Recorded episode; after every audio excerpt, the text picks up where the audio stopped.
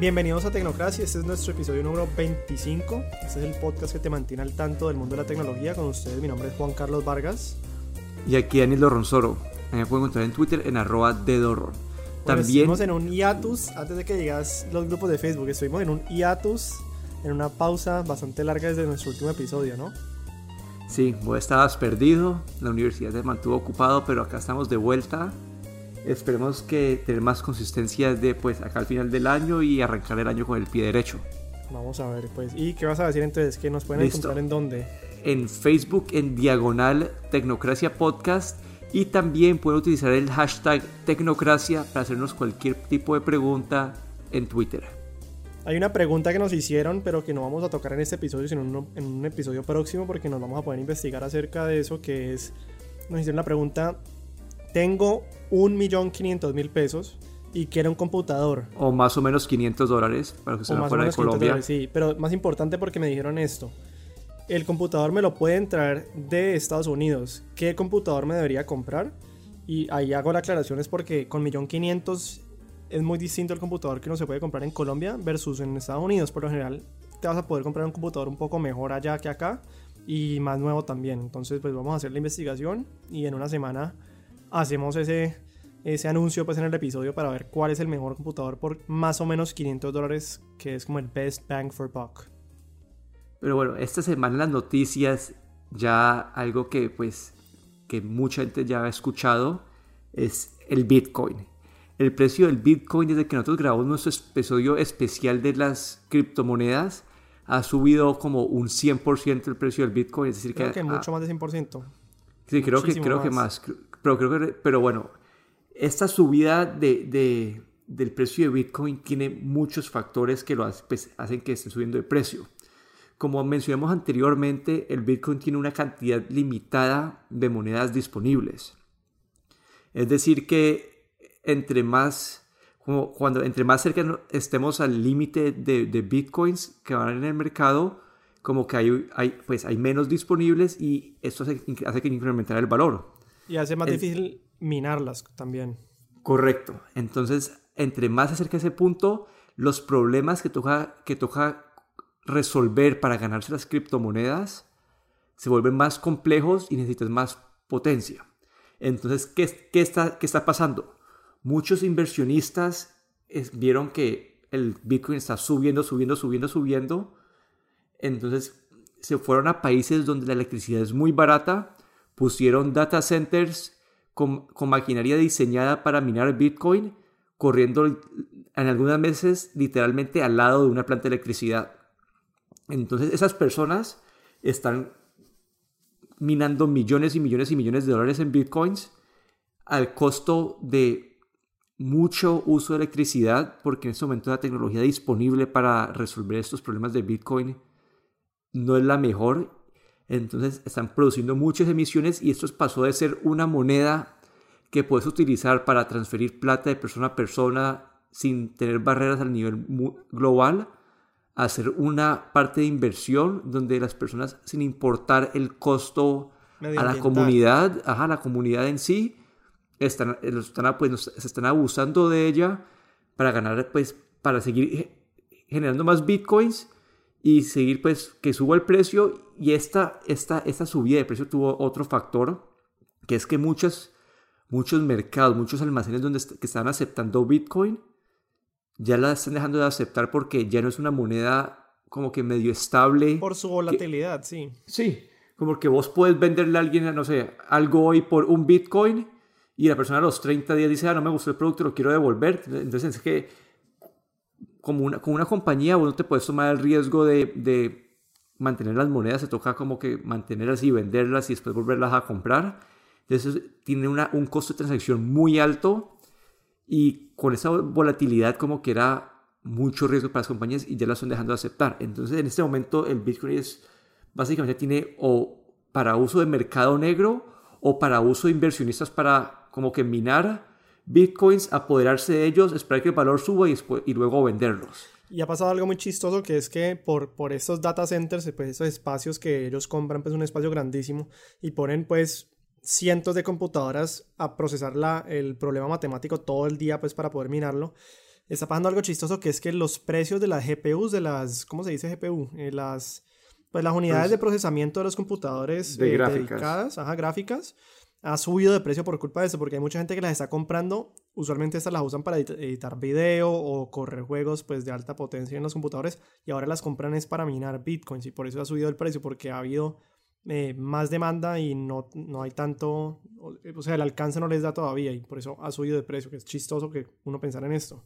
Sí, entonces en este momento como que Bitcoin, su problema es que su naturaleza del programa, eh, la naturaleza de la tecnología del blockchain, es que necesitas tener mucha computación para poder tener el, el, el table, el, eh, para tener como que el, el- desciframiento distribuido a, través del mundo, tienes que tener mucho nivel de, de, computación. En ese momento no se tiene y entonces como que es una tecnología que debería estar avanzando mucho más lento, es algo que debería estar una...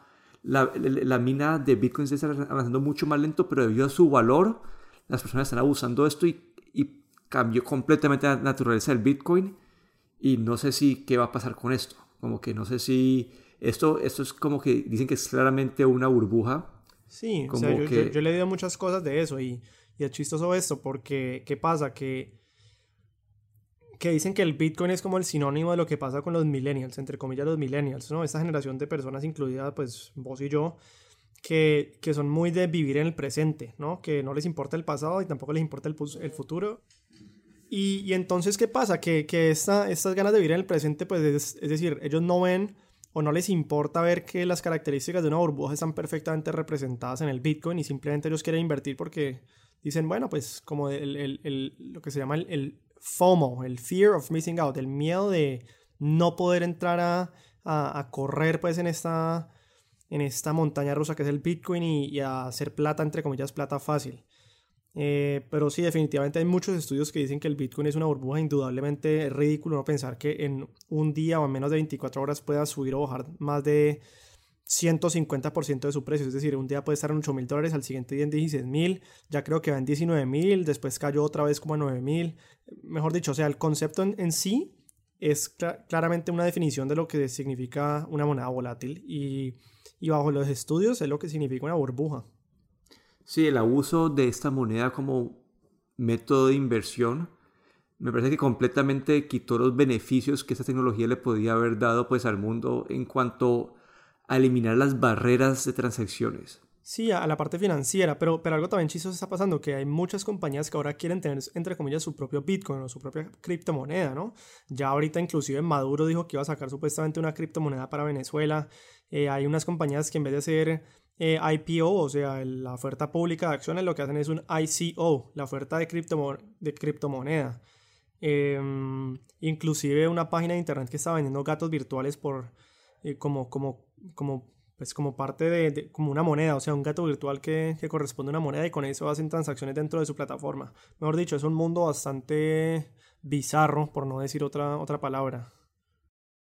Pero bueno, ya en unas noticias más alegres, hablemos de la nueva iniciativa de Microsoft de ofrecer eh, una virtualización del sistema Windows para que estos puedan correr en procesadores basados en ARM.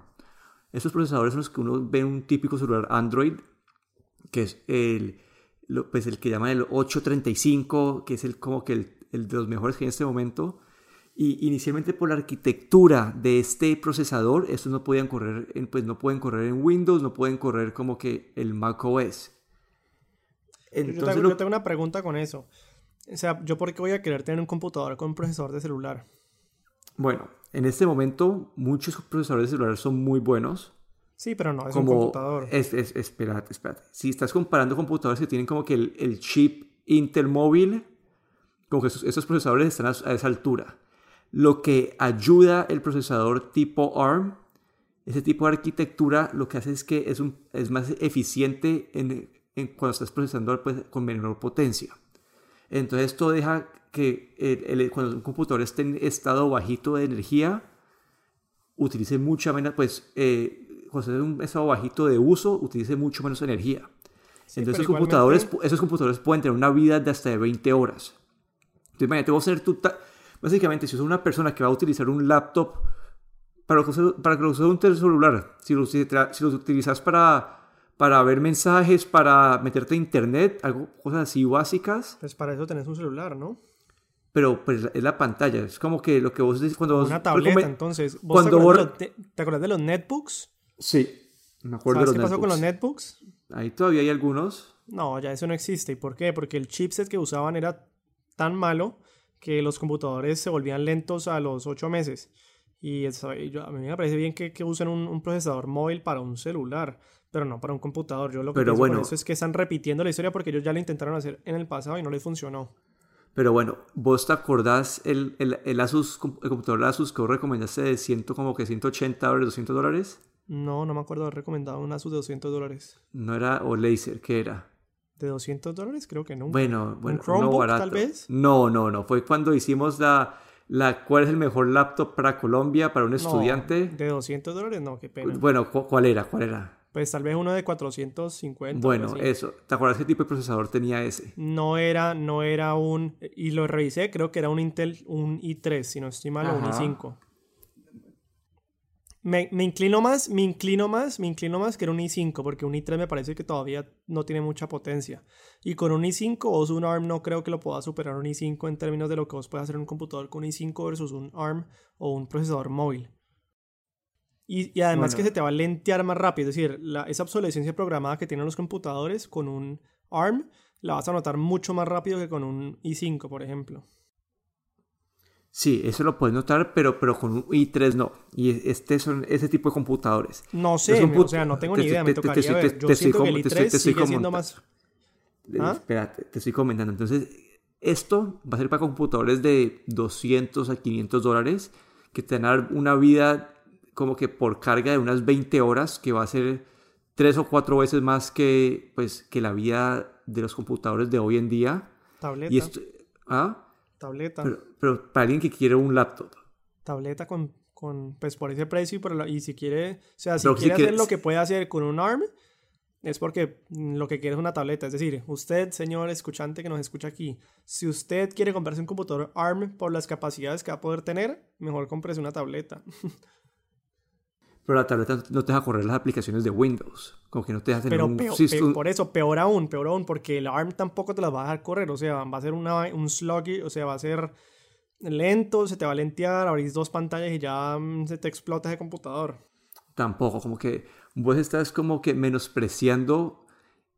Esto es lo mismo cuando hablamos de los computadores, que un computador de 200 dólares se te va a correr Windows 10 bien. Si un computador de 200 dólares se puede correr Windows 10 bien, esos computadores van a poder hacer lo mismo. Bueno, ¿y Como cuándo, que- cuándo- cuándo salen al mercado? Creo que arrancan, ya anunciaron el primero, acabaron de anunciar el primero esta Pero semana. cuándo los sacan al mercado, o sea, cuándo yo puedo tener uno en mi mano.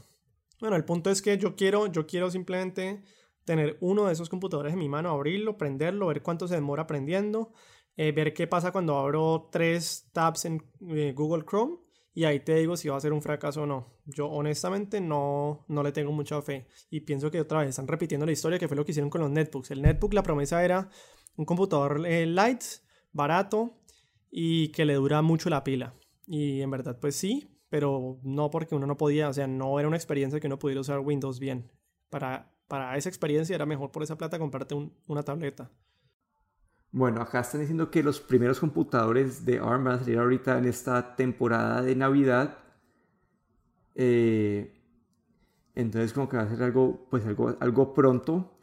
Entonces para, es para mencionar el tipo de, de, de aplicación, de- el beneficio de ese computador va a ser más que todo el que van a ser computadores muy ligeros, livianos, que tienen, pueden tener una vida pues útil, una vida pues por carga mucho un mejor que la de- Un netbook, básicamente un netbook, sí. sí, pero pues un netbook es useless. Tampoco, un era, netbook. era, era muy pequeño los netbooks, ¿no? Pero no servían Normal. para nada. Yo me acuerdo que lo abrías y ya. O sea, literalmente lo abrías en los tres meses ya estaba lento. Como te digo, si vos querés, o sea, si te vas a comprar un computador para lo light que te puede proporcionar un ARM, es mejor que te compres con esa plata una tableta. No, pues de- depende del uso. Si, si, la si estamos haciendo una discusión de tabletas contra un computador, al final depende de las aplicaciones que quieras utilizar. Pero pues entonces, ¿qué, qué aplicaciones querés usar? Decime qué aplicaciones querés usar para que vos me digas depende.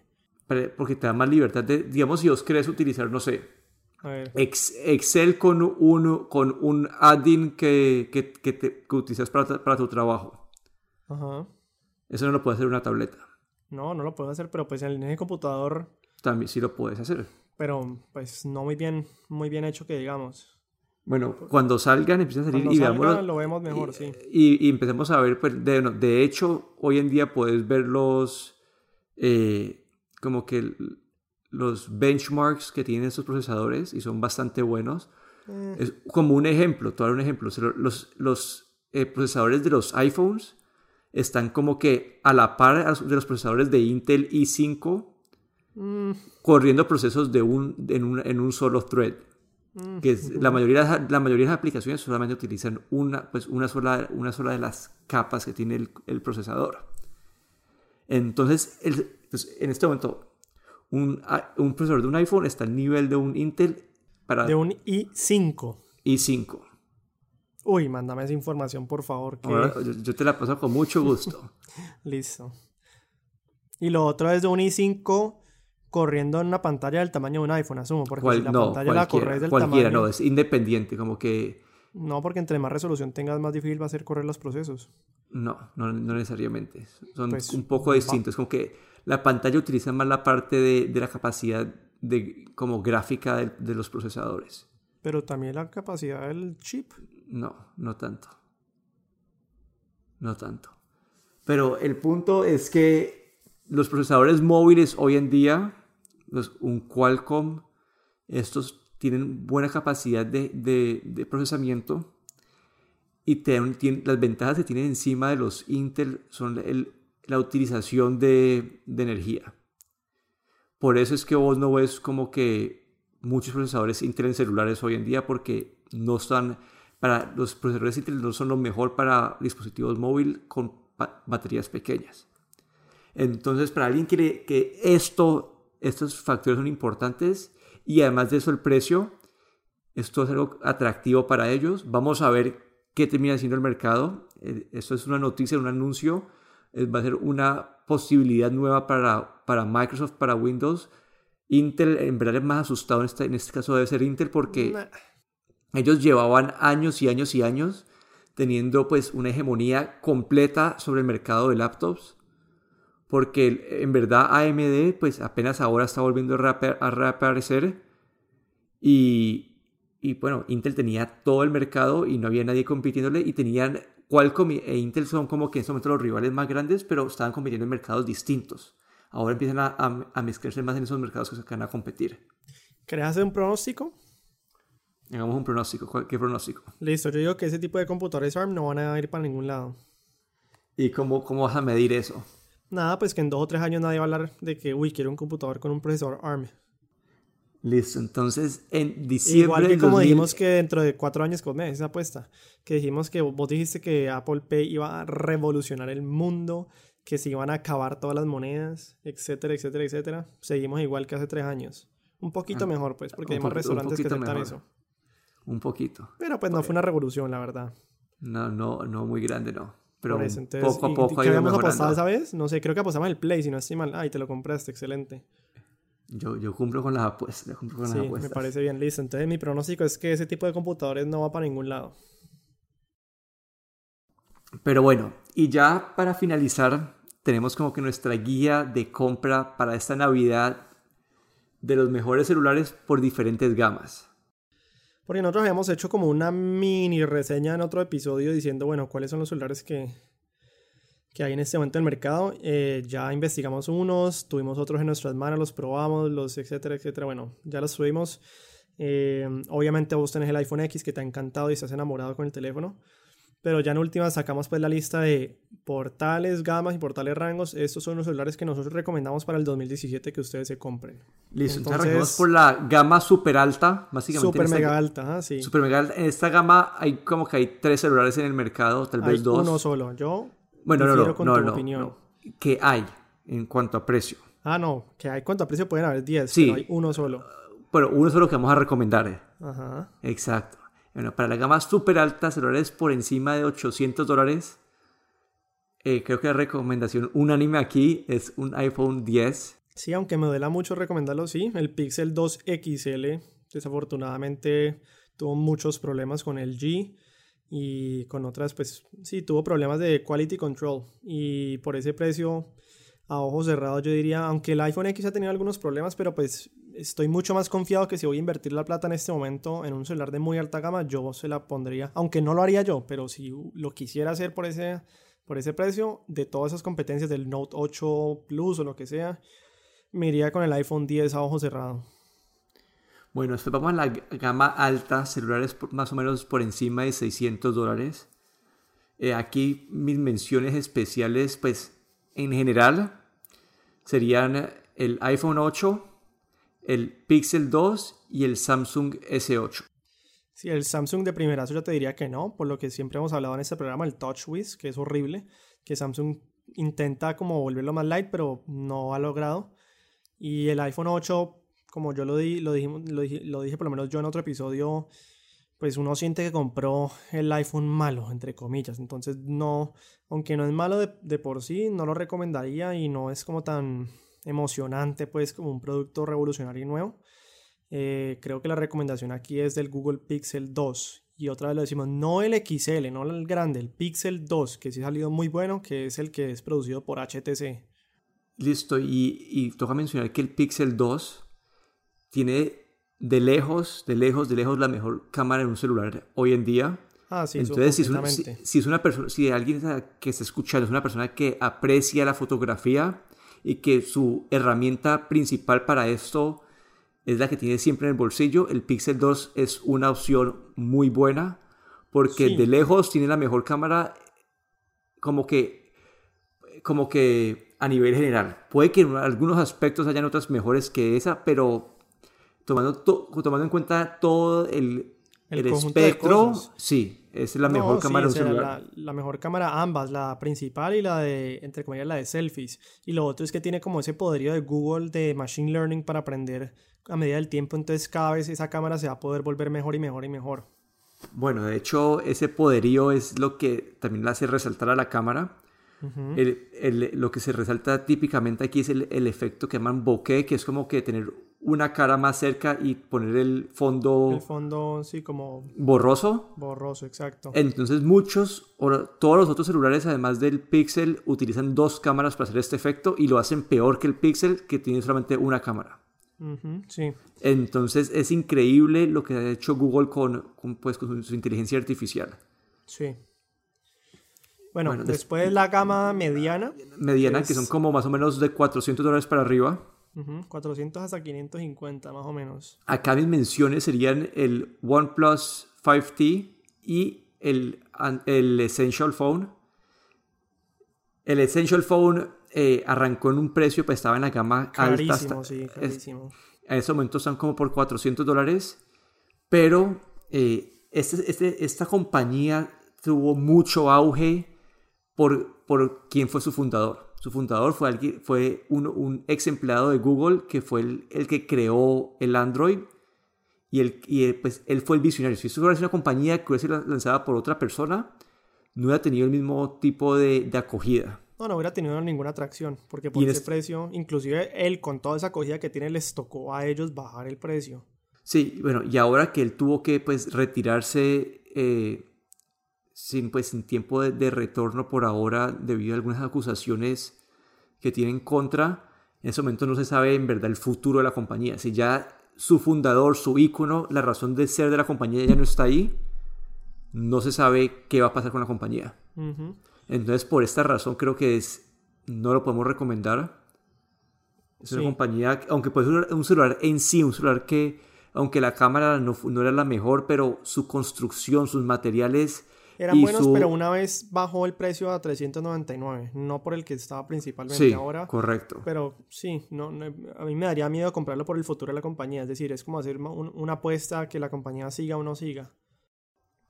Bueno, y después acá el otro celular que está el OnePlus 5T, eh, es de un celular de muy, después de de specs o de... Sí, tiene muy buenas características, aunque es muy similar al OnePlus 5 que salió hace muy poquito, en mayo, si no estoy mal pero es un nuevo diseño, se ve muy bonito.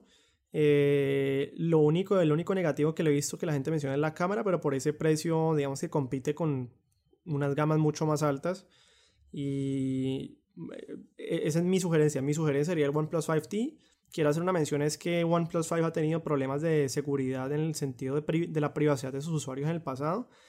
Eh, y por eso me queda la inquietud de si recomendarlo finalmente o no. Yo sí tomaría ese riesgo porque la verdad no creo que sea como tan impactante eh, lo, que, lo que ellos han, han mencionado en términos de, de, la seguridad que estaban cogiendo datos, porque en últimas pues Google hace lo mismo. O sea, no sé si es lo mismo al mismo rango, pero pues sí, hace lo sí, mismo. Google lo hace, pero Google lo hace como en teoría sabiendo, aunque recientemente hubo una noticia de que estaban tenían información de todos los usuarios de Android eh, y, y, dijeron que no estaban, en verdad no la estaban utilizando, pero la tenían. Sí, y probablemente iPhone, también, eh, Apple también haga lo mismo, o sea que como te, pues yo lo recomendaría, no, no me preocuparía mucho por eso, pero sí pueden que ustedes vean noticias de que el OnePlus 5T y OnePlus, la compañía, ha recolectado o recopilado datos sin que sus usuarios sepan.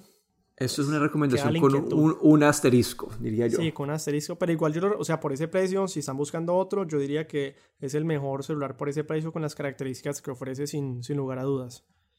Y solo quedaría una, una sola gama, ¿no? Que es la gama baja. La gama baja, aquí eh, yo quería hacer una mención especial del HTC U11 Live, que es como el, la gama baja del HTC 11, de U11 es un celular que dicen de muy buenas características y un precio muy bajo. Obviamente comparado con los otros celulares de esa compañía es una construcción más barata. ¿Cuánto, hecho, pues, ¿cuánto está? Está en 350. No, pero sigue muy alto. Yo no, cuando sí, hablo sí, de es, baja es, es, mucho más baja. Sí, sí, sí, pero, pero, está como digo que está como que está debajo de los 400 dólares. Entonces, por eso lo, es una mención especial de, de, en, esta, en esta gama. Ok. Eh, sí, pero me parece que sigue siendo muy alto. Baja gama, yo diría alrededor de 100 a 250 dólares, máximo 250. Que ya con el cambio del dólar en este momento se pone un poco alto. Eh, la recomendación yo diría que sin lugar a dudas yo tengo el Motorola G5 Plus, me ha ido excelente y salió una versión nueva que se llama el G5, G5S Plus. Y aunque no cambia muchas de las dos cosas, eh, tienen, es decir, las características son muy similares, entonces yo recomendaría cualquiera de los dos. Si quieren algo un poco, un poquitico que cambie un poco el diseño, pues me iría por el G5S Plus, pero es un poco más caro.